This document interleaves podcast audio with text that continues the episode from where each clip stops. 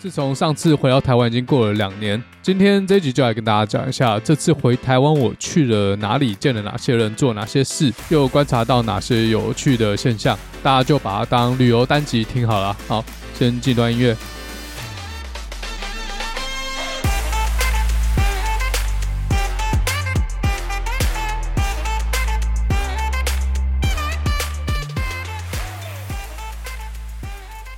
欢迎回来，知识频道。知识频道是一个高浓度知识精神时光屋，透过时事和主持人的旅游经历，带领听众抽丝剥茧，对一段历史、一项科技、一套理论，或者是一款葡萄酒，建立一套完整的逻辑思维架构，知道过去发生的事，才有机会预测未来的趋势。我是主持人大特一。如果各位听众有 follow 我的 IG 的话，应该就知道我在十一月的时候回到台湾，待了一个月左右。啊，一时不知道从哪里说起，因为呃，虽然说只待大概快五个礼拜，四个多礼拜，但是真的去了很多地方，见了非常非常多的人。我记得其中有几天，一天还三场还四场，我靠！那最后我已经完全社交能量全部用完，但是呃，睡醒之后隔天又有下一群人，下一场约会啊，什么呃一些会议。我这次回台湾跟上次相比，最大的差别就是我见了很多 podcaster。两年前啦，那时候节目可能才做一年左右，我就只跟嘉豪吃个饭，大概就这样。但这中间两年呢，因为我们约了很多来宾，然后也 fit 了很多其他 podcaster，所以要回去要还债。大部分啊，不能说全部，大部分有来上过我们布朗运动的来宾，我都有见面，可能喝一杯咖啡，吃个饭。我如果见不到面的话，可能呃寄个小礼物过去。其中我们布朗尼运动的专属来宾巧克力。他在每个礼拜二的早上固定会办早餐聚，就是如果是 podcast 的话，都自由参加。那他们是在 Long 有一个群组啦，但是哦，我是外国的手机，所以我没办法加入这个群组。那反正我要去的话，我就问巧克力和嘉豪，哎，这个礼拜二在哪？那我这次回去嘞，第一个礼拜我就去这个早餐剧，主要就是去见见巧克力，还有之前我们科黑 vs 呃科粉的来宾，始作俑者的主持人播放键阿健。那当然在这个早餐剧里面也认识了其他 podcaster，有些我原本不认识，有些是其实我已经听过他们节目。不过 anyway，呃，很高兴可以认识其他创作者，希望每个人都可以朝着自己的目标前进。像我们这种没有自带流量的 podcaster，要在这个市场里面曝光，真的是很难。所以在这边呢，跟大家提醒一下，呃，如果你喜欢我的内容，哦，我以前不太讲这种话，但是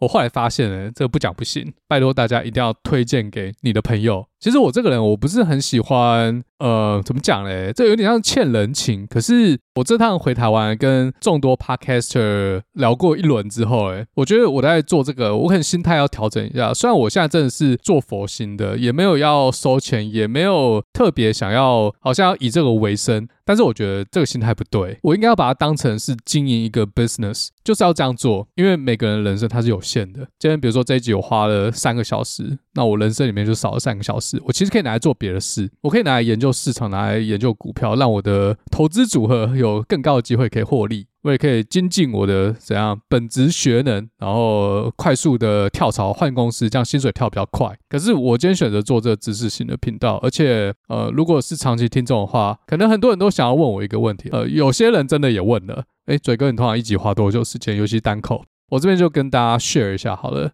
单口一集呢，我最少要花三十二个小时。如果是有牵扯到法律的话，比如说前阵子做的 Affirmative Action 那个系列上下两集，那时候我不是在 IG 说，哇，这两集真的是刷新我自己对内容的要求或质量。这两集至少我没有确切的数字，但是可以说至少花了六十四个小时，包括找资料、汇整、融会贯通、录音，然后剪辑。其实录音和剪辑可能只花了十二小时左右，那其他时间都是在收集内容，然后把它念懂。还有一个最关键、最花时间的，我要怎么去呈现这整个故事线？有这个案件本身的判决书，有过去的判例，有各方的立场，有民调，总统、副总统、各大政治领袖各自讲了什么，所有的资料摊开，我要怎么讲，大家最容易吸收进去？所以其实这两集加起来大概两个小时多一点点的内容，我讲出来的东西大概只占了我。我看的内容的可能二十趴不到，好，我扯有点远了，把它讲回来。有人跟我讲一件事啊，就是知识它不是免费的。我想一想，哎、好像有道理。但是我做这个频道的初衷哦，我不是想要跟大家 charge，我也不是这么需要赚钱。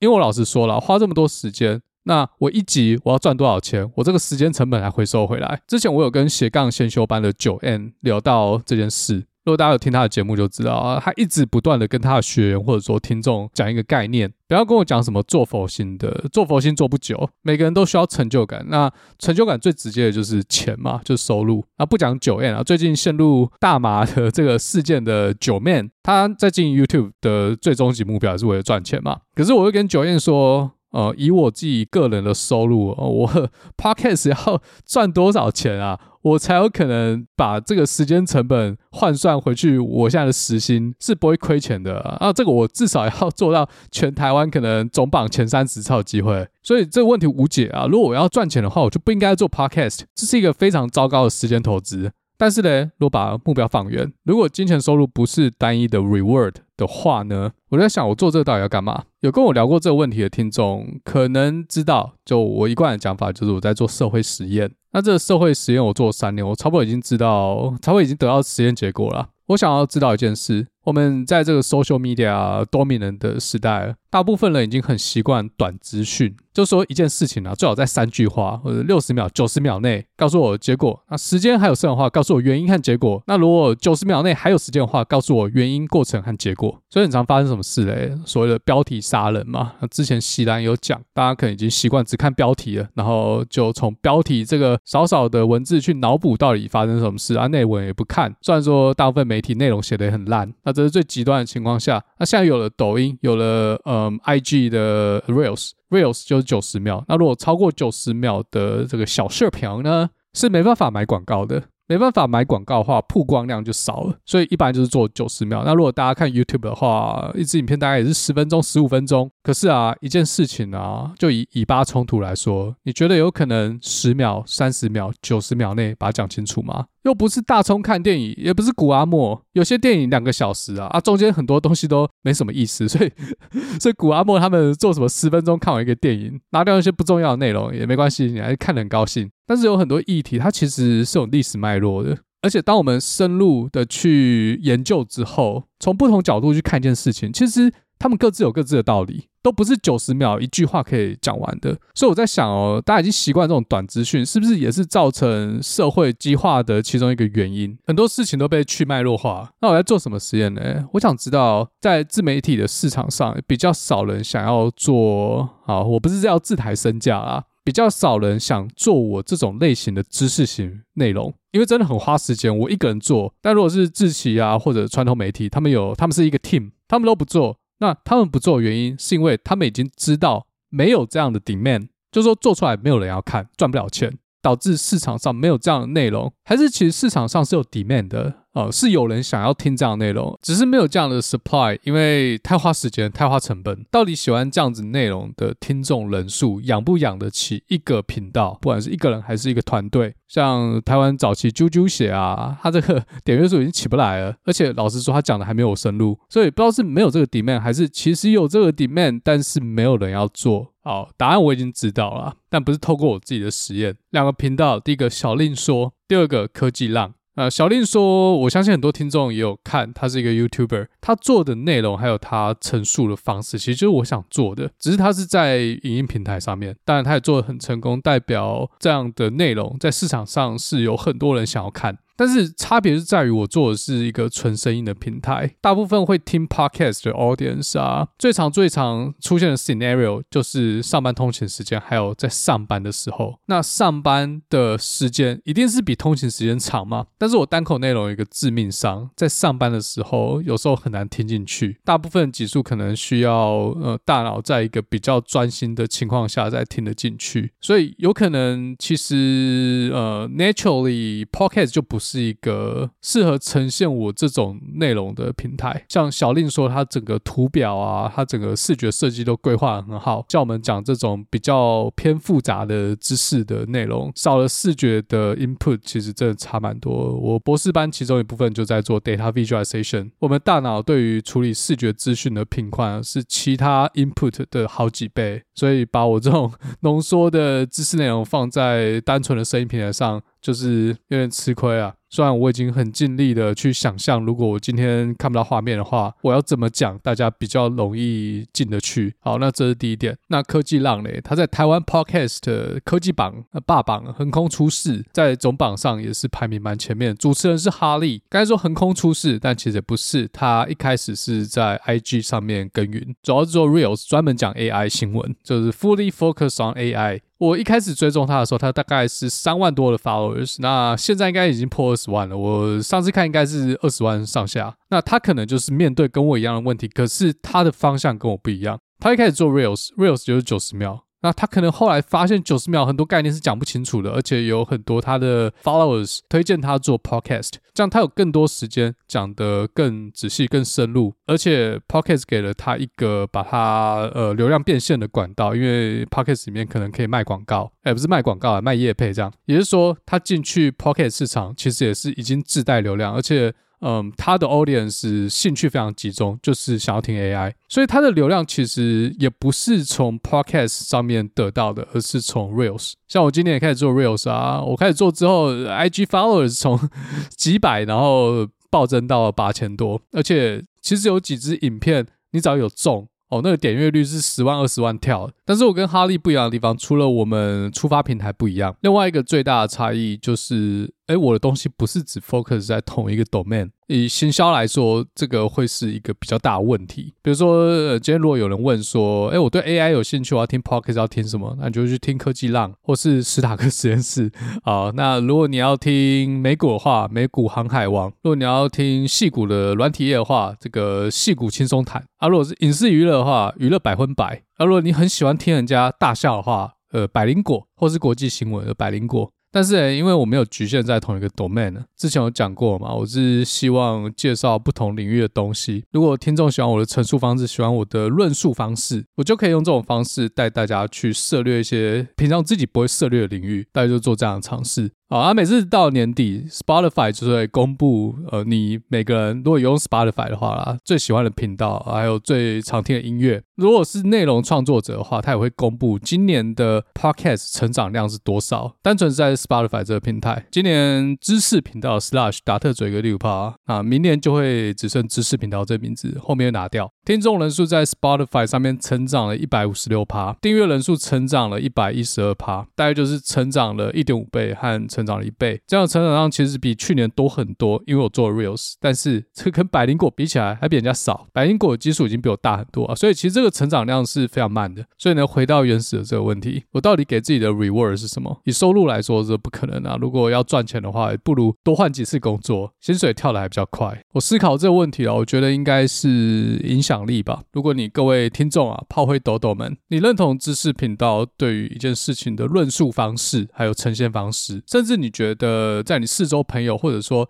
台湾需要更多人接触这样的内容、这样的方式，请你推荐给他们。如果我可以扩大我的影响力，而且这样的影响力是你认同的话，请你帮助我曝光，这样会让我有更强大的动机继续把它做下去。那什么是影响力嘞？前阵子有一个听众他私讯我，他是一个比较害羞的听众啊，所以。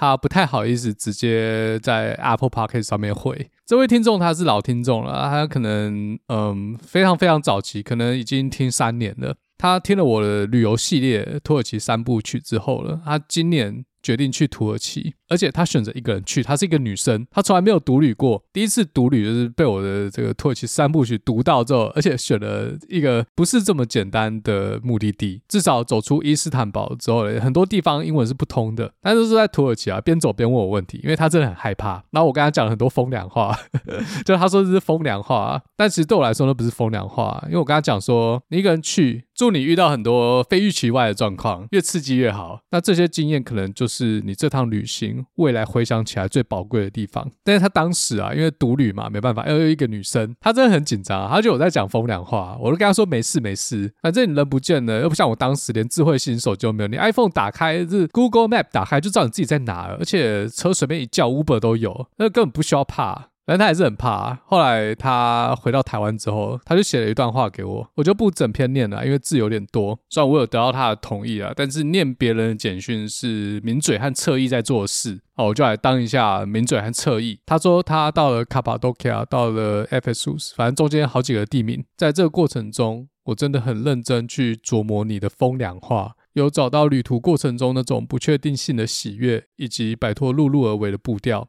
获得这份旅行的意义。回来之后，我觉得自己有一点变化，就是在这个世界很烦，但自己要很可爱吧。当然也要勇敢一点。看完他给我的这个小留言啊，我对我自己的影响力还蛮满意的。我的听众居然会因为我的内容而决定去我去过的地方。其实今年来有很多听众跟我说，他听了葡萄牙这几集，他们去了葡萄牙，或者是机票已经订了还没去。我自己知道我讲旅游的方式跟其他的专门做旅游频道是不一样的，而且差异非常大。所以这件事情呢，同时也给我一个 feedback。我做的这些内容其实是有感染力的，大家会因为更了解一个国家它的。历史，他面对的问题，还有他的 struggle，而想要亲自去那个国家看看，这影响力我们可以把它 mapping 到这种投资频道。今天给你介绍，哎、特斯拉啊，就你真的去买。那最后这位可爱的听众啊，他提到勇气啊，其实勇气这两个字啊，是我的频道常常提到的一个特质啊。我觉得在我这个短短三十几年的人生里面啊。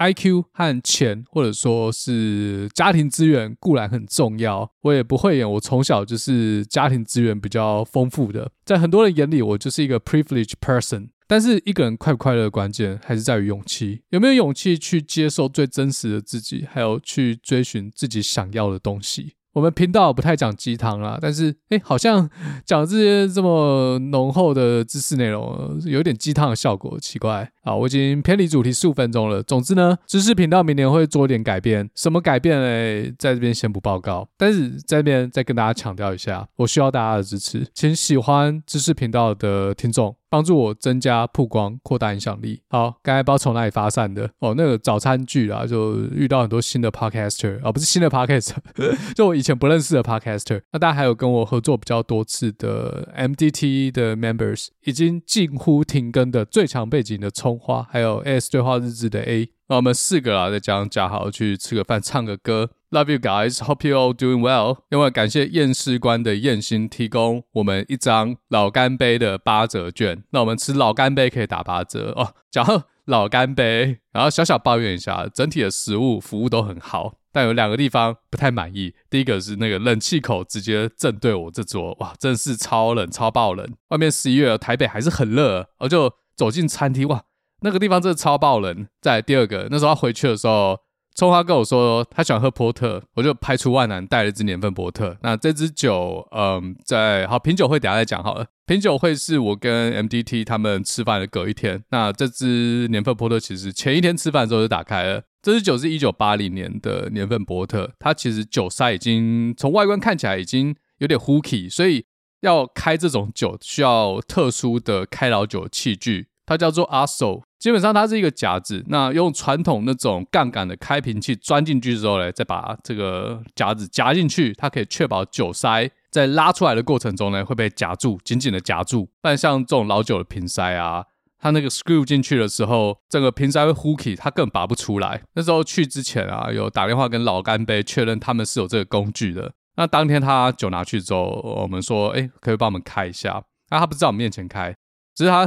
突然走过来说：“先生，不好意思啊，这个瓶塞有点老，我们再继续往下开的话，它瓶塞会掉进去。请问还要继续开吗？”我就问：“都已经开一半了，我能不继续开吗？”所以我就请他把工具拿过来，我自己开开看。好，就我那个阿寿一放进去，瓶塞就掉进去，感觉真的超无言。那还好，嗯，瓶塞应该是没有把酒弄坏，因为其实很多老酒那瓶塞如果有点发霉的话，它掉到酒液里面会去污染这支酒的风味。但还好，这支年份波特是没有被影响到。我那时候觉得，我靠，这太不专业了吧！虽然说最后是我亲手把它弄进去了，但是。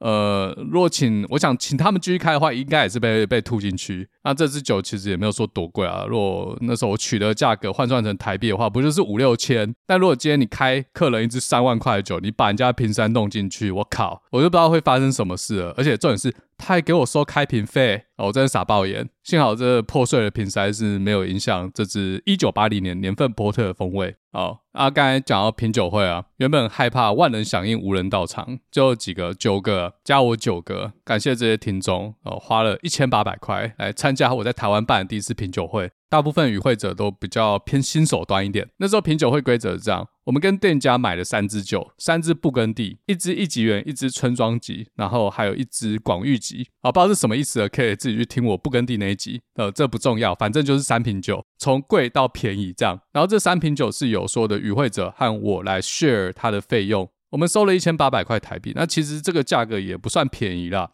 可能要出社会哦，三年四年，或者是 对我的 podcast 非常有热情的听众才会肯花这个钱来参加。一千八百块可以在台北市吃两次，我不能说大餐啊，算不错的餐厅。好，那这是店家提供的酒款。那除了这三支酒之外，我还从美国自己拖了两支美国的黑皮诺，跟布根地一样品种，一支是奥勒冈州的当地 Hills 的黑皮诺。然后一支是南加州 Starita Hills 的黑皮诺啊，这两个地方我前面都讲过，各做了一集，所以就是三支法国布根地的酒，再加两支美国酒混在一起，让大家做盲饮。但这两支酒就是我请大家喝，不收钱，因为我很想知道一件事啊，大家会比较喜欢美国酒，还是比较喜欢法国酒？这个在我之前可能第一次讲葡萄酒的那一集有讲过，在美国经验呢，十之八九美国酒会赢。那当时活动进行方式就是，哎，我们一支一支倒，那都是遮起来的，大家不知道哪一支，包括我，包括店主都不知道今天现在倒的是哪一支酒。然后大家在品饮的过程中呢，再由我来介绍美国酒、美国的产区，然后由店主。Monica Momo 来介绍法国这三支酒的酒庄和产区，大家边听边喝，然后有请大家做笔记，因为我们提供了这五支酒官方的 tasting note，让大家从自己喝到和闻到的味道去比对官方给的香气和味道啊，基本上是连连看啦，看大家可不可以凭自己的舌头、凭自己的鼻子，还有所有的线索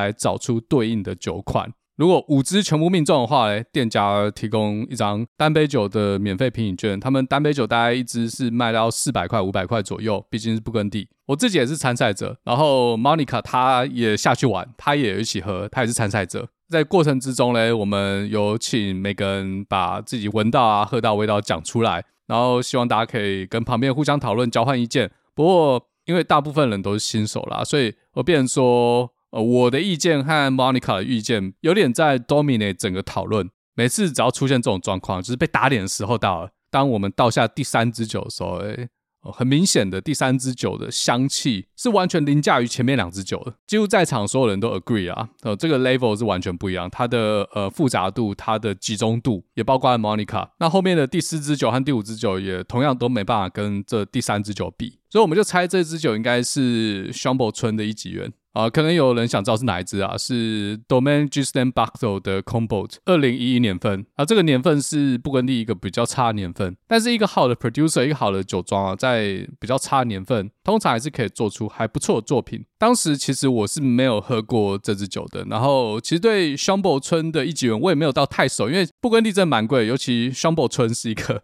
蛮贵蛮贵的村庄，因为我目前的财力不太可能喝过这么多 producers，喝过这么多田。就后面答案揭晓，这。第三支酒是我们呃第二支拆封的哦，on box 发现它其实是我带的 Oregon Pinot。这间酒庄叫做 White Rose 白色的玫瑰 Guillen Vineyard 单一葡萄园，产地是嗯 Oregon Willamette Valley 最经典的产区当地 Hills 年份是二零一五年，它算是 Oregon 一个挺好的年份了。那刚好现在过了八年了，很适合拿出来喝。这个酒庄我猜啊，大部分人应该没听过，基本上在美国也是名不见经传。那这块葡萄园呢，它旁边都是名园，包括之前讲过 Oregon 最财大气粗的 Domaine Serene 自家的葡萄园就在它旁边。White Rose 这家酒厂，如果大家 Google 它的话，找它官网，发现它连官网都很破哦，什么东西都没有，什么东西都没写，网络上资讯也很少。但是有几则资讯哦，大家可以看到，有一些专家曾经评论说，White Rose 这家酒庄做出来的酒是他喝过。Oregon 最棒的 Pinot，但是因为这家酒庄的产量实在是太少太少了，基本上很难买得到。官网也不直接卖酒，要先加入会员，呃，有搞那个会员制。我当时是 Oregon 有一家 retailer，他突然进了一批货。我就马上买，但我其实真的没有在哪里看过哪边有在卖他们家的酒。我那时候买了两支还是三支吧？啊，假设我买三支，就是说还有两支躺在我西雅图的酒窖里面。那这次开瓶之前呢，我从来没有喝过他们酒，我只知道有很多行家说这是 Oregon 隐藏版的顶级珍酿。就那时候一撕开铝箔纸哦。Monica 跟我就翻车，大翻车。尤其我觉得是 Monica 翻车翻的比我大啊，毕竟他是老板哦，而且他真的跟一九七六年巴黎品酒会那些法国籍的评审一样，美国酒不可能赢得了法国酒，而且那天开的这个 s h a m b o 还不是什么随便的 producer，算是一个蛮厉害的 producer。Giston Baxo 这瓶酒大概是六千八百块台币，也要两百多块美金的，也不便宜了。那我带这支 Y Rose 大概是在九十块美金左右。那同时我带这支酒也获得大多数人同意，是这五支酒里面他们最喜欢的那款。所以确实啊，我的经验是没有错的。美国酒常常在这种品酒会就是会赢。那原本大家寄予厚望的 s h a m b o l Premier Cru Combo 是第二高票，它是有些人的头选，那是大部分人的第二。选择确实也是做的蛮不错的，只是嗯，这支 Y Rose 真的是太惊艳了。那大家最喜欢的第三名呢，或者说他是第二名啊，因为伯仲之间很多人也是选他第二名。又是我带的，加州 Starita Hills 的地方有间酒庄叫做 Babcock，还有一支酒叫做 Ocean Ghost。这家酒庄的故事可以自己去听我的 EP 五十二啊，就在讲 Starita Hill 这个产地。其实那一集不是只讲葡萄酒啊，葡萄酒只是它一小部分。那讲了 Santa Barbara 这个地方的历史，还有呃美国史、美墨战争那一段，那还有一些旅游资讯。这间酒庄也很小，呃，这瓶酒是我当时去酒庄的时候直接带回来的，然后也找不太到 tasting note，所以当时品酒会关于这支酒的 tasting note 是我以前写的，我当时在酒庄喝到的时候把它写下来。那这一支酒也是我唯一猜中的一支酒，因为它是我唯一喝过的一支酒。当时应该是四年前了，所以这酒我喝过了，我没有忘记了，我猜的还是对的，我的确有把它认出来啊。其他酒我是真的没喝过，所以我就只猜对一个啊。Monica 也只猜对一个。那在实惠与会者之中呢，Winner 猜中了三支，所以呢，也不是酒喝的多就比较厉害啊。那这是办品酒会，我是很高兴大家可以来参加。我自己定了两个 KPI，第一个是因为大家都不认识，我希望在中间活动过程中呢，每个人可以从大家不认识、有点尴尬的情况开始去认识旁边的人，最后打成一片，他有互相讨论，最好还会互相加赖叫过去，然后变朋友之类的。这个确实有达成啊，我只能说酒精是一个很好的催化剂，希望大家都有交到朋友。那这是第一个。第二个呢，它比较难达成。品酒会结束之后，我有开放其他听众，如果呃不想要付这么多钱，但是想要跟我们聊天的话，可以在结束之后六点入场，但是需要消费一杯单杯。那有参加品酒会的听众，大家可以继续留下来聊天。那第二个 KPI 是什么嘞？如果品酒会结束之后嘞，来参加的听众如果愿意合资开别的酒，不管是开几瓶，一瓶、两瓶、三瓶，那我就觉得我这场应该是办得蛮成功的，有成功的吸引大家对于葡萄酒的兴趣。啊、这件事情也发生了，不过他们开的不是黑皮诺。当喝完这五支黑皮诺之后呢，我又提供了刚才前面讲的这支年份波特，有点餐后酒啊，甜甜的。那说实在，这支一九八零年的年份波特确实不错，大家喝了甜酒之后，整个都聊开了。然后这个。Monica 很会做生意的，怂恿这些听众啊开另外一支甜酒，它是澳洲一间酒庄 Clan Constantia 的 Constance，它是一支二零一一年年份的甜酒，售价呃我有点忘了四千多吧，包括 Monica 有六个人加入，这边凹也一起加入了，反正一个人好像付了六百块吧，所以七六四十二四千二。我自己不太喝甜酒啊，但是这支酒确实是不错，浓浓的哈密瓜味道，让我想到诶哪一年了我忘了，我去北海道参加我最好朋友的婚礼，其中有几天我就跟我国中同学。开车在北海道玩，北海道有一个哈密瓜的名产地叫做细张，在那瞬间我回到了夕张。其实那天品酒会开始之前，有另外一位听众，那同时他也是呃其中一位来宾 Andy 那一集，他来跟我们聊一些券商的事。他没有要参加品酒会，但是他想要喝这支波特，所以在开始之前我就先倒了一些给他。我后来问他，你觉得这支酒怎么样？他说是记忆中的味道，然后给了我一个爱心。这什么意思？这是以前跟某位喝过这支酒记忆中的味道吗？这个记忆可能也甜甜的。那我希望那天四点一路喝到。九点多，我其实没有预期会喝那么久啊！这些与会来宾们，我们当天品过的每一款酒也会成为你们人生中一段记忆的味道。大概就这样，品酒会我大概就讲到这。这家店店主很年轻，Monica，我没有问他几岁，但我猜三十岁以下，可能就二五二六那附近，专门卖布根地的葡萄酒。那他们是一间酒商，现场是一间有点像葡萄酒酒吧。那他没有加价卖，在那边开酒就是用零售价买。他们在台湾的零售价也很接近国际均价，所以如果想要喝布根地的酒，大家可以去。去这家店，我会把资讯放在这一集的资讯栏里面。店名叫做 The Wine Bar by Burgundy Cave，圆山站二号出口，大概步行三分钟就到了。如果要去的话，可以报我的节目名称啊，我不知道会不会打折，但有可能会，有可能不会。大概就这样。说好久哦，我在非预期中遇到了另外一个 podcaster，他的名字叫做 Sake。他是 Podcast 好的老板的主持人，他们是两位女生主持。不过如果你是我的 TA 的话，你可能应该大概率不是他们的 TA。总之啊，那一天我在中山站和台北车站之间闲逛啊，这个区域以前都是一些老旧的社区啊，破破烂烂房子，可是好像。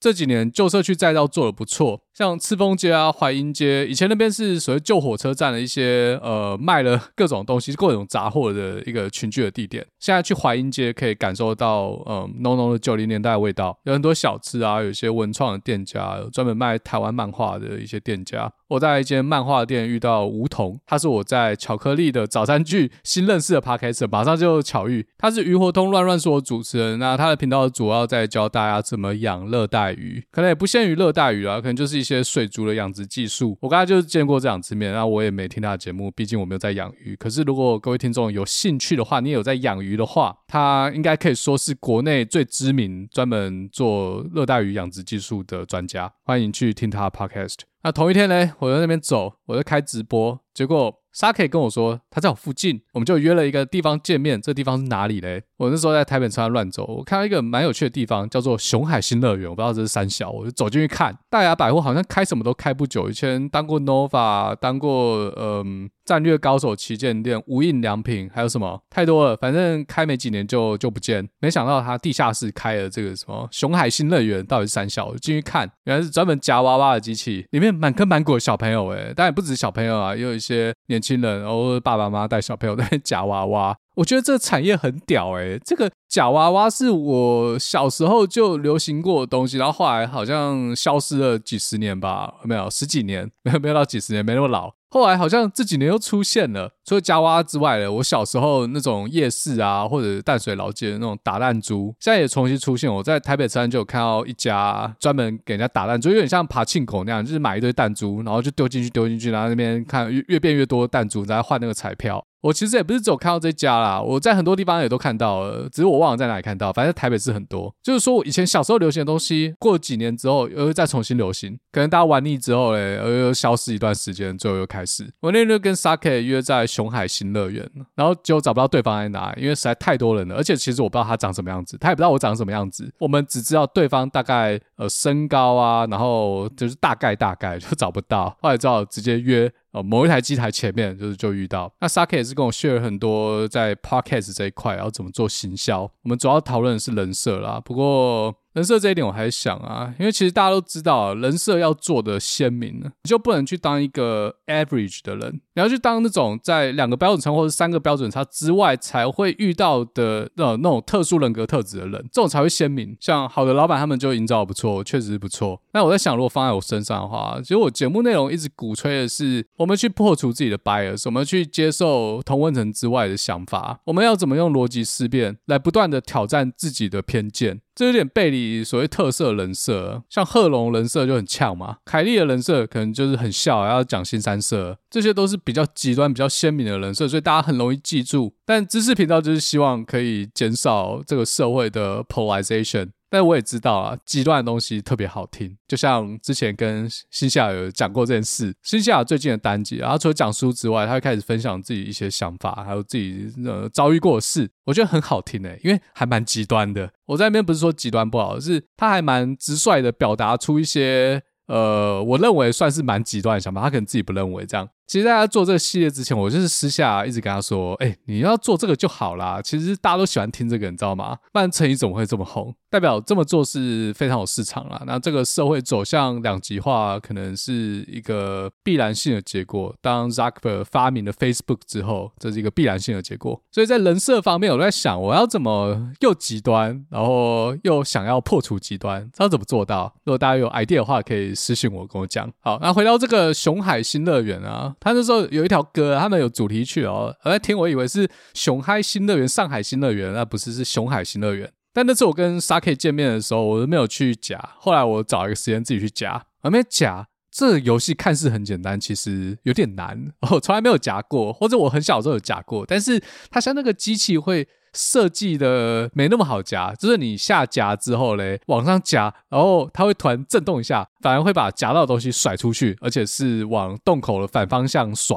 我那边夹夹夹都夹不到，我就觉得这个机器真的是印钞机呢。我他妈十块钱十块钱在那边一直丢进去，最后我花了四百多块哦。当然我不是在一台机器花四百多块，是在很多台那边夹，然后都夹不到。我最后只夹到一包宝咖咖。啊，我总共花了四百多块，这包宝咖咖四百多块。后来我都是在旁边看人家夹，到底有什么技巧，那边看半天就发现，哎，这技巧很多呢，有各种战术运用。还有一个听众他传了什么夹娃娃的技巧大全给我看，哇，里面有四五十种技巧。不过我是没有时间再去玩一次，很可惜。我下次回来玩的时候，如果熊海新乐园还在的话，我他妈再给他夹爆。好，那还有另外一个人，他也来了我们节目当好几次来宾，包括科黑的四大法宝，还有被人家富平流爆的 Me Too 运动，国民党前党工又是两性老师的 Oreo。当时呢，也包括我在录音的当下，他是、呃、郭董团队的幕僚。哦，我录这集的时候，郭董已经退选了啦。哦，他没有退选，他更没有登记。但是合约签到一月，那他没有签 NDA，所以也不能够透露什么。要等到一月之后，到时候再找他上节目来聊一下这次大选里面的一些内部情报。那他说，呃，如果要找黄世修来聊的话，也可以。如果大家想要听我访问黄世修的话，可以在 Apple Podcast 留言。之前做一集合适的辩论线嘛，把黄世修的整个策略研究得很清楚啊，说不定可以碰撞出一些火花。那为什么会讲到黄世修嘞？大家可能对郭台铭阵营不是很清楚啊。黄世修好像是郭办的。召集人还是三小的，还是负责人，反正就是竞选总干事之类的，应该就竞选总干事。还有关心台湾政治的听众应该知道，那一场在君悦饭店的武汉肺炎，最后收场就是靠黄世修嘴了朱立伦一把，这场闹剧才可以圆满的结束。想必应该有很多故事可以讲。那关于蓝白河嘞，到今天他已经就稳了，可能也没什么好讲的啦。不过说到这次选战，回台湾看，我真的电视机打开五十台到六十台，全部都在骂同一个人。这真的不是柯文哲好小的，我觉得是蛮有趣的。不得不说，真是柯文哲做到蓝绿和解，大家一起公干同一个人。唯一没有骂柯文哲那台是中天哦，但是他已经被撤照，所以只有网络上看得到。所以呢，中天支持柯文哲是不是？所以很明显，柯文哲就是红的嘛。我真的觉得台湾这些电视台真的是席兰讲的那样，几乎全部都在制造假新闻诶。啊，如果有人不服气的话，你说啊，你这什么假新闻？你现在讲一个给我听，我随便想都有。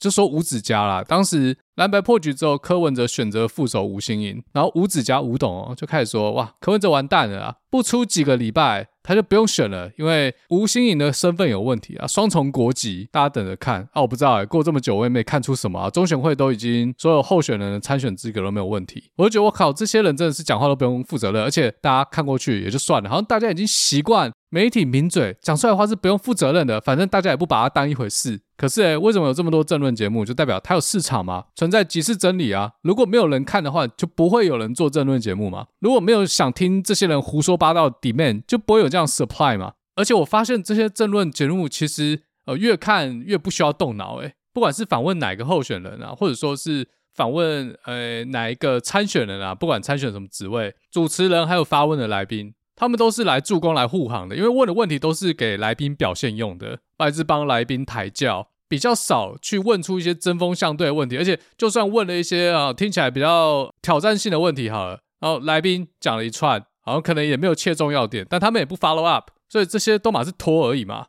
不像 Piers Morgan 找来宾过来，就是要跟他做逻辑辩证，然后就挖出对方真实的想法。我不知道是不是这样做，就不会有政治人物会去想要上电视。在台湾当一个有媒体护航的政治人物也太简单了吧？啊，如果不是做专访的话，就所有来宾骂同一个人、同一个政党，这样有什么意思？这巩固同温层啊，我觉得这没什么意思啊。所以，哎，又回到我前面讲了，哎，为什么我要做这个节目？虽然我本人已经论出国外了，但是。我希望有一天我可以回到台湾，或者我可以做一些对台湾有一点点帮助的事。不知道批评哪个阵营呢？因为每个阵营基本上都会好小，只是各自掌握不同媒体。民进党、国民党掌握传统媒体，那柯文哲可能是网络声量最高的。希望大家有意识的走出自己的同温层，也同时有能力在第一时间就可以发现某个人讲话怪怪的、怪怪的、怪怪的。假新闻这个东西要去源头实在是太难了，加上现在有这么多 AI 工具，它只会越来越猖獗。诈骗也是一样。我随便都可以想出一百种用 AI 来诈骗的方式，太容易了，它完全降低了诈骗集团的成本诶。未来这些 AI 工具啊，不管是影像 diffusion model 还是这种大型语言模型，绝对是诈骗集团好帮手。啊、如果源头断不了的话，大家只能提升自己的能力，尤其是逻辑思辨来对抗这样的世界趋势。之前有一集讲 OpenAI 的报告，也是提到，在未来世界，独立思考还有逻辑思辨，绝对是身为一个真实的人类最必要、最必要的一个 skill set。所以有讲回来啊，希望大家可以多多推荐我的频道。虽然我讲了很多知识点，看似好像不知道也不会怎么样。美国能不能堕胎又怎么样？我不知道会怎么样嘛。我住在台湾啊，海地为什么是西半球最贫困的国家？我又不去海地，关我屁事。说真的，不知道也不会怎么样。但是我说的内容中间论述的过程都是经过设计的，是一个逻辑演绎的过程。目的就是希望在未来 AI 冲刺的世界呢，我们可以保有身为人类应该要有的竞争力。好，就讲到这边啊，最讨厌人家说教。不过刚才讲海地，我稍微发散一下。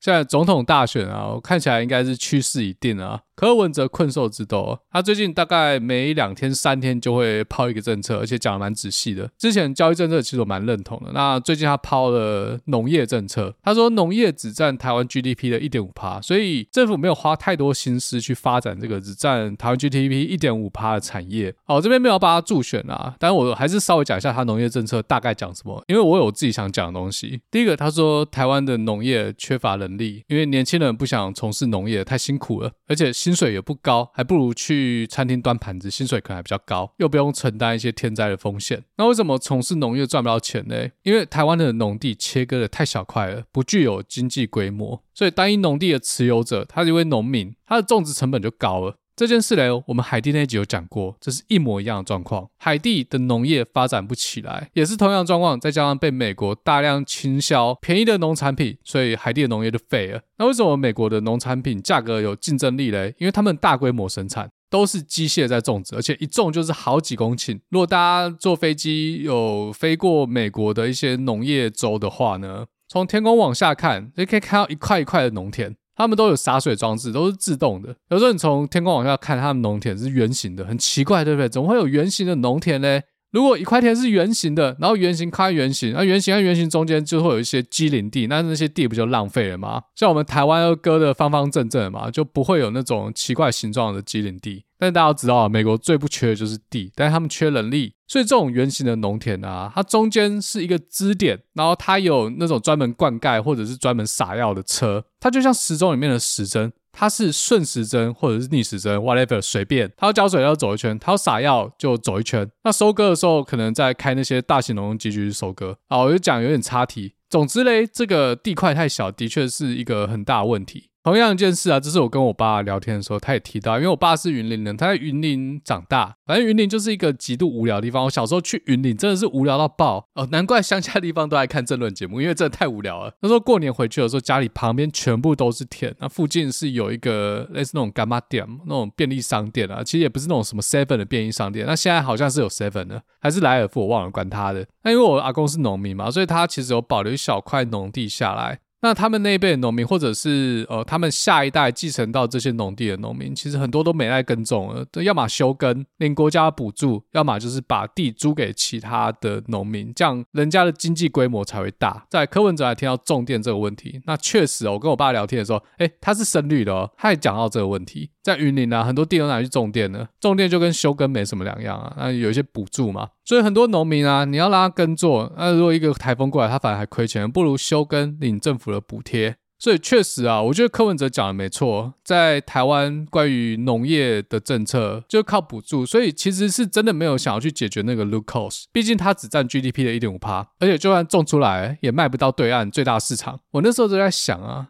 这个好像跟共产主义没什么两样嘛。我们台湾赚到的外汇大部分应该就是来自于科技业，所以我可以说科技业是台湾赚钱的行业。这些工程师赚到钱之后嘞，可能会去消费啊，所以我们的服务业也蛮发达的，不管是餐厅还是酒馆。那开餐厅就是卖食物嘛，那食物是怎么来的？要么种出来的，要么是养出来的。啊，大部分主要粮食可能是买进来的。先不讲买进来的这些美牛美猪或者是粮食好了，我们台湾自己生产这些农产品，从农地从农民的手中要到餐厅，中间经过了多少盘商，也不能说盘商都在剥削了，但农民拿到的经济收益呢，可能真的不如去台积电当线上作业员。那怎么办？最简单就是补助嘛，政府现在用补助的方式。还有一种我说是共产呢，就是从我们赚得到钱的产业收税之后嘞，拿去补助赚不到钱的产业，或者说补助这些人。但是用补助的方式嘞，农民就躺在那边一滩死水。这种补助的方式没办法 make agriculture great Rate again，讲好听叫做财富重新分配啊。但是我们不去解决农民的根源问题，农业的根源问题，确实就是跟共产有点像啊。好，那在柯文哲的农业政策还提到品牌化，还有资讯透明化，尤其是农业资讯透明化，这个我很久以前就想要做一个小 project，这我没有跟别人讲过，或是有，但没有人当一回事。哦，我知道民进党的回复是，其实这些都已经在做了，已经有这些 database，只是呃，柯文哲觉得哪里不够。我两年前回台湾的时候，在石牌的传统市场，我看到有一个摊子在卖水果，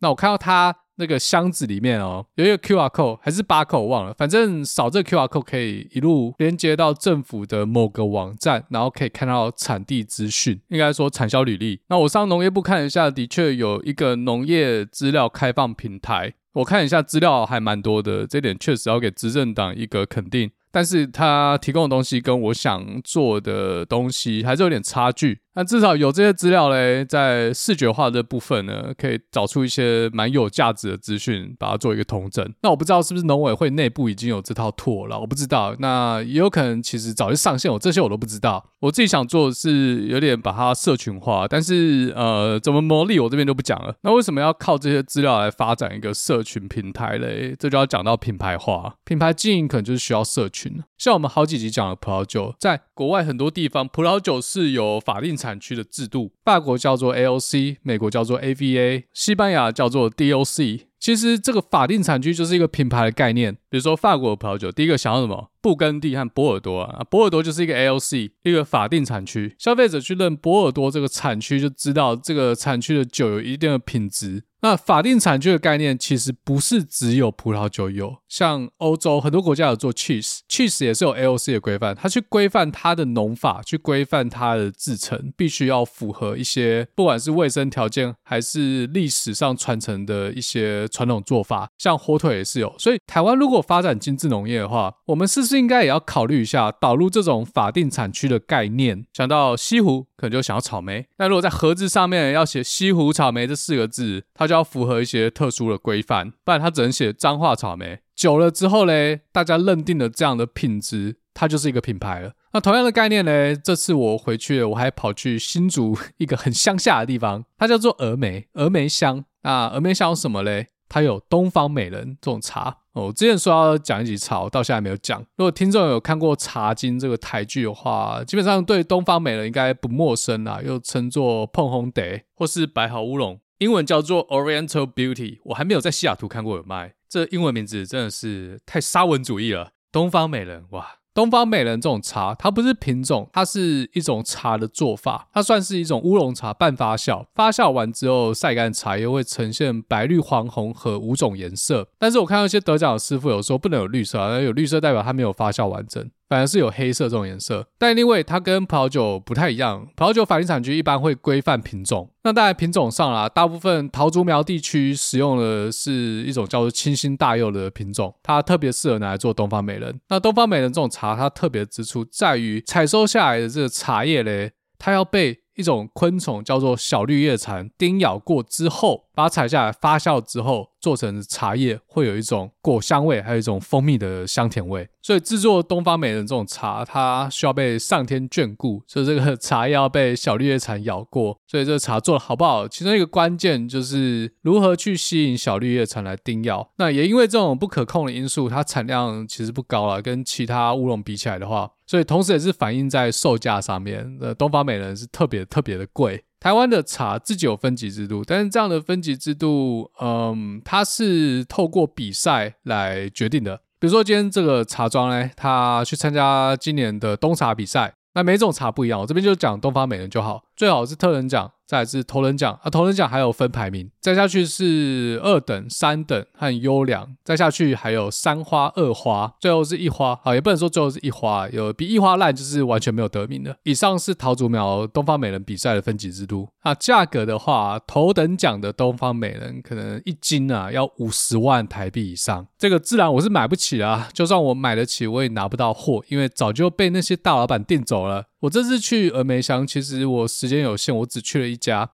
他的名字叫做银记茶叶，掌门人是杨世银先生，他已经连续好几年在比赛拿到特等奖。我那天去，他刚好在，而且我还不知道他就是杨世银本人。在台湾去茶园，跟在欧洲去一些酒庄有点像，就走进去啊。如果他有开门营业的话，庄主啊，或者说老板可能就会请我们去品茶。那时候我们说想要买东方美人啊，啊，如果我们预算啊，我其实也不熟啊，我不知道，我只知道它比别的茶贵，所以老板就先拿出。两种，一种是一斤六千块的等级啊，另外一个是一斤两千块啊，茶都是算一斤的啊。他们单卖的话，最少要买四两，就是除以四。这个一斤六千块的茶，它是三花等级。如果六千块要去买台东鹿野的红乌龙，至少头等奖已经买得到。但是东方美人只买到三花，三朵花。可是三花等级的茶泡下去，我已经觉得哇，超级好喝，超级香。我比较基准是人家送我的东方美人，应该也是不错，因为这几年我一直有收到别人送我的东方美人，也真的很好喝。我猜他送我的等级应该就是呃这两款茶的之中，可能一斤一千多附近，一千左右啊，不是一斤啊，四两，一斤是十六两。那那天我们去拜访的时候，杨世银先生刚好也在品茶，品什么茶呢？他刚好在试要拿去比赛的冬茶，所以那天有幸可以喝到，据他说应该那一款冬茶是可以拿到头等奖。这样的等级，一斤大概只有五六万左右。不过我喝到的是已经第八泡，就算是第八泡哦，我觉得喝起来真的是非常厉害。所以我就是在想，哇，头等茶第一泡下去到底是怎样的感觉？就跟我在想这些顶级的布根地特级园一开瓶倒出来，那是怎样的花香？如果听众哦，你没有喝过东方美人，我真的。很推荐你去网络上买，刚刚讲那家银记茶庄，哦，我不太确定他网络上有没有卖，大家可能自己去搜一下。如果你是初学者的话，你可以买那个最便宜就好，最便宜可能就可以已经让你非常惊艳了。我觉得，如果你平常喝什么立顿红茶的话，哇，那这完全没得比。而且那天我还在他的茶厂里面看到一袋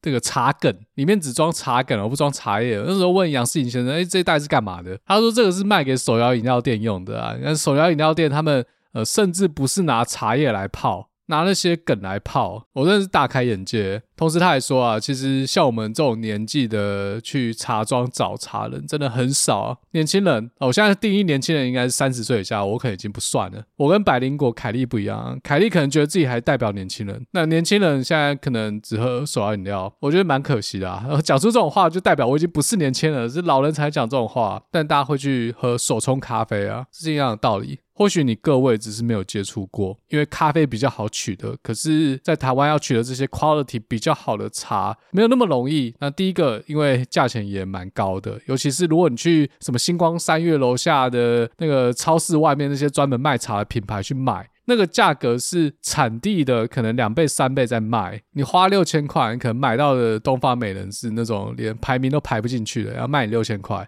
最好还是在网络上直接跟茶农买。啊，如果杨世银你买不到的话，还有另外一家叫做徐耀良茶园，它也是呃常常特等奖连发。但是我记得它网站有自己的分级制度啦，就不是刚刚我说的那种比赛的三花二花。我好像有看到什么五花，因为比赛没有五花，可是它的确有卖一等奖的茶，价格就比较高了。所以像茶叶这种精致农业，如果政府去规范一个所谓的法定产区的概念，不要说那种特等、头等、一等啊，那些一般人也买不到，可能也买不起。其他等级的茶可不可以透过法定产区的概念去把它品牌化，同时也把它分级化，让它等级啊，让它的 quality 在市场上变得更透明。比如说嘞，这块田它八十 percent 被小绿叶蝉叮咬过啊，当然我不是专业，我可能讲的是错的，我只打个比方啊，那它可能就可以。呃，列为什么什么等级？那不一定要透过比赛，就像布根地所谓的特级园，同一块特级园，有些酒要卖你四千块美金，有些酒可能挂同一块特级园只要两百块。那是后来他们制作的 quality 不一样啊，比较小的酒庄，比较穷的酒庄，他们可能生产成本比较低，那做出来酒也没那么好喝。可是，在法定产区面前，他们可能写的都是同一块田，比如说 m u s i n i、Conquet 那另外一方面呢，这种 AOC、DOCG 的制度，呃，西方世界比较熟悉啦，所以可能也是跟国际接轨的一个方式。同时，这个品牌它保证的是一切符合规范，我觉得这是最重要的，因为品牌最重要的就是它的信誉，它的 reputation。所以，政府如果要搞法定产区，除了这些分级制度，除了这些法定产区的规范之外，我觉得最重要的是确保所有这些市面上挂上法定产区的农产品都要符合规范。这样这个 reputation 才做起来啊！啊，这个农业我就讲到这，有点花太多时间啊。干脆我下次回台湾不要办什么品酒会啊，我们一起去喝茶好了。台北附近文山区就有包种茶可以喝，它还是走一个香气的路线，跟 Pinot 有点像。最后我讲一个比较鸡汤的东西好了。每次回台湾一定会跟同学吃饭嘛，有国中同学、高中同学、大学同学、研究所同学，还有各个时期的同学。花太久时间在学校里面，就是会有很多同学。那这次我在板桥跟我大学同学吃饭，很久没见到他们。哇，板桥真的是我上次到板桥已经是十几年前了。我以前听说板桥跟信义区一样啊，这次诶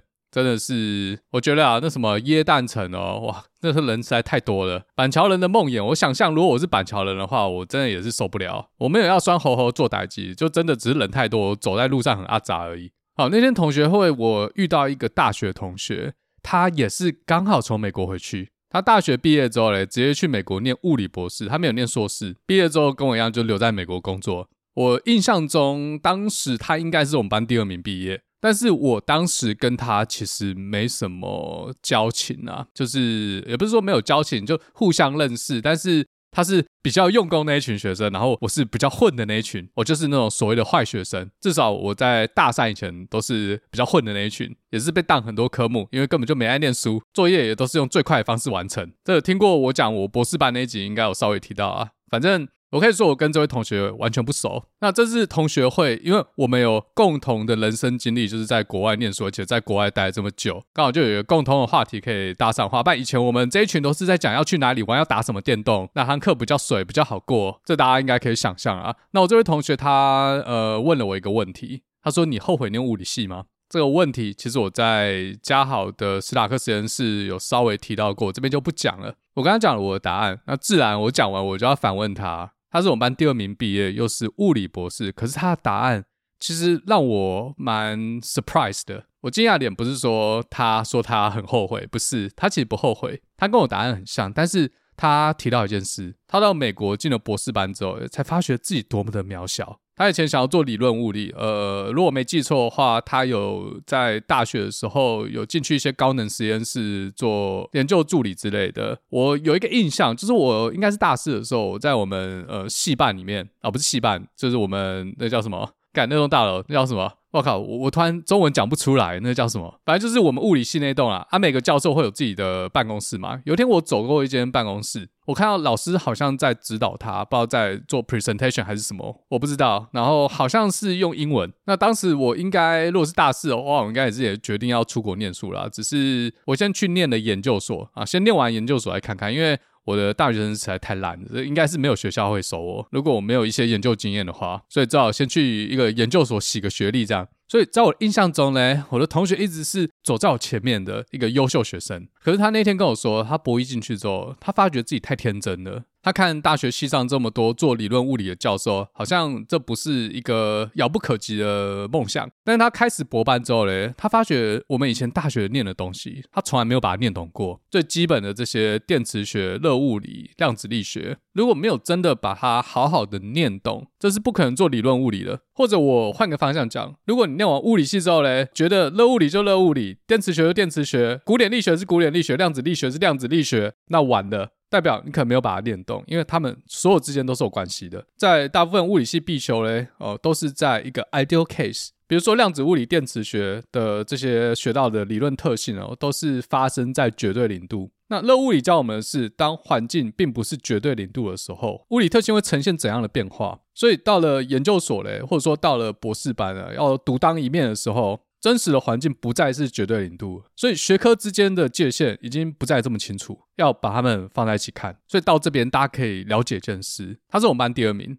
然后他觉得自己根本没有念懂，也就是说考试成绩啊，跟你真的有没有把一门学问搞懂，那是两回事。成绩是给别人看的，但是有没有真的把电磁学搞懂，只有自己知道。像我在嘉豪那集我说，遗憾就是没有去上那个电子学实验。我在这边也要公开的 忏悔，其实电磁学我也不觉得我真的有把它搞懂过。即便我还有去补习哦，我觉得我没有真的融会贯通电磁学，我可能只会写题目这样。也就是说，如果未来的研究有一天要用到电磁学的话呢，我是没有办法在这个研究里面找到乐趣的。更不用说我同学他做的是理论物理，那当然他后来发现理论物理这条路可能不适合他，或者是呃他觉得自己可能没有办法从事理论物理的研究，所以他后来去做了实验物理，也在实验物理这条路找到他的个人的研究乐趣。毕业之后，可能也没有想要继续从事教职，那可能是原本他出国的一个目标啊。现在就是一个呃物理学家，然后在民间企业做研发，啊，其实跟我差不多，只是我不是物理学家，在做 model。从这件事情呢，我就在想一件事：要承认自己的不足，其实真的蛮难的，尤其是在国外。我老实说，在美国，在戏谷那个。竞争是很激烈的，在我生活周遭啦，我几乎大部分人都只想要表现自己强大的那一面给别人看。所以，我这位同学跟我分享这件事，我是还蛮讶异的。像前几天啊，YouTube 推送我一个影片，就韩国语，韩总机就出来讲话说，世界上有一种聪明，就像柯文哲这种聪明，真的很聪明。那还有另外一种聪明，就是知道自己不聪明。当我们可以坦然的接受自己的不足，知道自己懂哪些东西。那最重要是知道自己哪些东西不懂。不懂东西就不要在那边装懂，在那边乱讲。知道这件事是下一阶段成长的第一步，因为自己知道不懂嘞，才会花时间想要把它弄懂，而不是继续在那边乱讲。所以呢，我之前也说我在博士班都明白自己的渺小。我们学校 CS 的这些博士生啊，都是各个国家的精英中的精英。哦，这位同学在那天也跟我讲了同样一句话。那那时候我们还讨论了当时在念物理的一些感想啊，就是我们回过头看，觉得要怎么去念物理。我跟大家都同意一件事，其实念物理啊。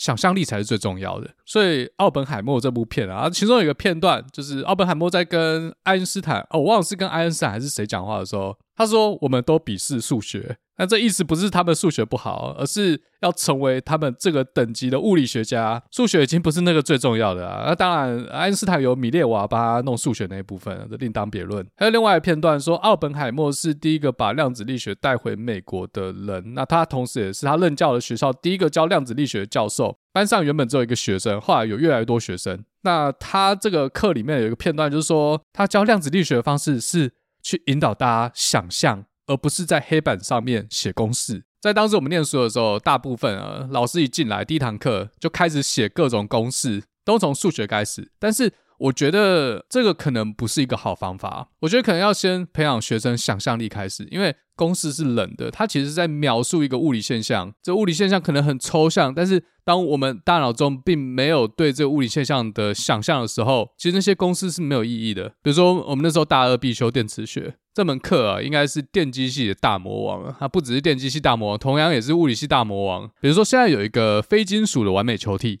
然后我们拿了一条围巾，或者说拿了一个东西，上面布满了正电荷，记为 Q。在这个球体靠近围巾的这一侧呢，它也会感应出相对应的负电荷。但上课的时候，它都会画图啊。可是哦，在画图的时候，其实比较像是在告诉你，哎，事情就是这样啊。这两东西接近的时候，正电荷就会这样分布，负电荷就会那样分布。然后若这样分布的话，那它的静电场怎么算？换一个角度想，其实就把它背下来，就告诉你这个世界就这样运作的。可是我觉得到博士班之后，思维模式已经不是这样了，因为博士班在做的事是去解没有人解过问题，没有人告诉你这个围棋上面有正电荷，然后它接近这个呃非金属完美球体的时候。哎，这个球体表面会生成相对应的负电荷，你不会知道这一趴，所以是从什么线索推论出这一趴的？我觉得这个很重要，这就是在问为什么。当时的理论物理学家，他们也不知道为什么，他们可能呃因为一些实验得到了某种结果，那他们要去想象为什么静电是这样分布，为什么一条金属线通了电流之后呢，旁边指南针指向方向被改变了，是什么东西改变它的指向？那这个呃磁力又是从哪里来的？有了这些想象和假设之后嘞。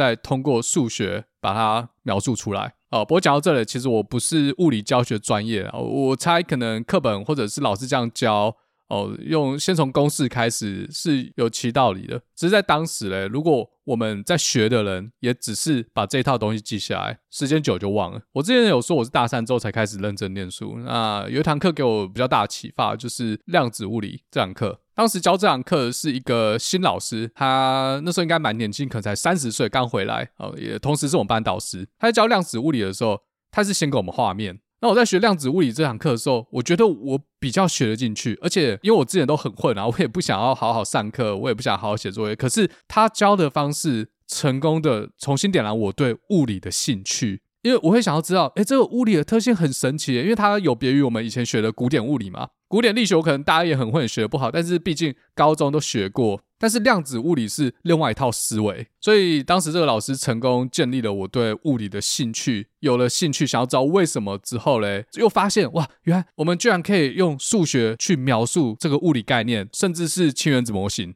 这实在太屌了吧！所以我到现在，我对量子力学其实，嗯，大部分东西我都没有忘。但你要叫我重新推导氢原子模型，或者是那些什么能接轨域的，我可能没办法推导给你。但是我都记得有这些东西，而且这些东西各自在物理上代表什么意义。所以量子物理后面衍生出来的其他物理，像呃固态物理啊、半导体物理啊，这个我都不太会忘了。说实在。所以其实我自己清楚的知道哪些东西我是有读进去的，哪些东西我是没有。像相对论也算是稍微有读进去的一门。好，那这部分是我跟他在聊我们过去的往事啊，就是说 去检讨一下一个呃这么优秀的学生，还有一个这么混的学生，在美国晃了一圈之后，得出了一样的结论。那另外我们还聊了一个东西，就我同学跟我说。他有听我的 podcast，那我想啊，可能没有全部听，就有几集他有听，这样，这也是让我蛮讶异的，因为我们以前大学的时候就是没什么真正的交情啊。那有听我 podcast 的大学同学都是有稍微有交情的。那天在车上，我们在讨论一个议题，叫做堕胎。